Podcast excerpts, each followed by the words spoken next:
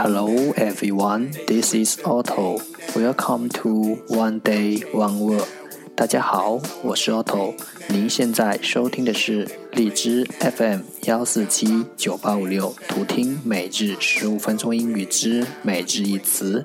欢迎收听，欢迎订阅。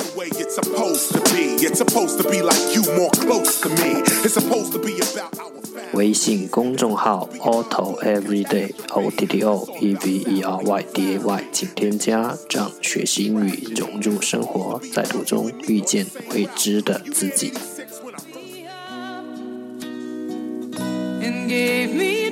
让我们一起简单的坚持每一天。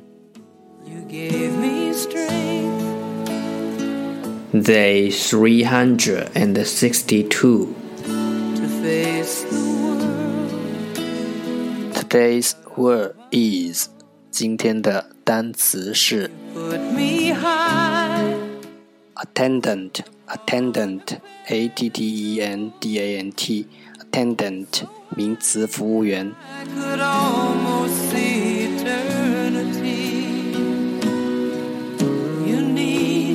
Let's take a look at its example.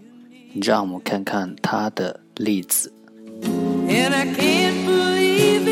What kind of wine would you like tonight? asked our attendant. 你们今晚想喝什么样的红酒？我们的服务员问道。Let's take a look at its English explanation. 让我们看看它的英文解释。Cause I finally found someone who really cares. An assistant or servant，一个助手，an assistant 或服务员，or servant， 一个助手或服务员。When I was lost, you took me home. You gave me hope.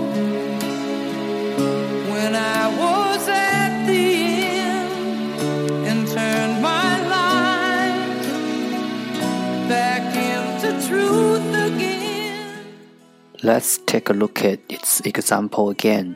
让我们再看看它的例子。What kind of wine would you like tonight? asked our attendant. 你们今晚想喝什么样的红酒？我们的服务员问道。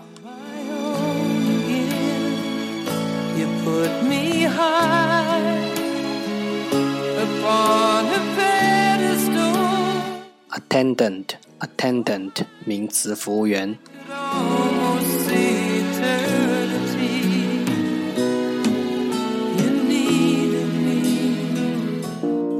That's all for today。这就是今天的每日一词。如果你喜欢我们的节目，请为我和那些愿意坚持的人点赞。欢迎和我一起用手机学英语，一起进步。See you next time。再见。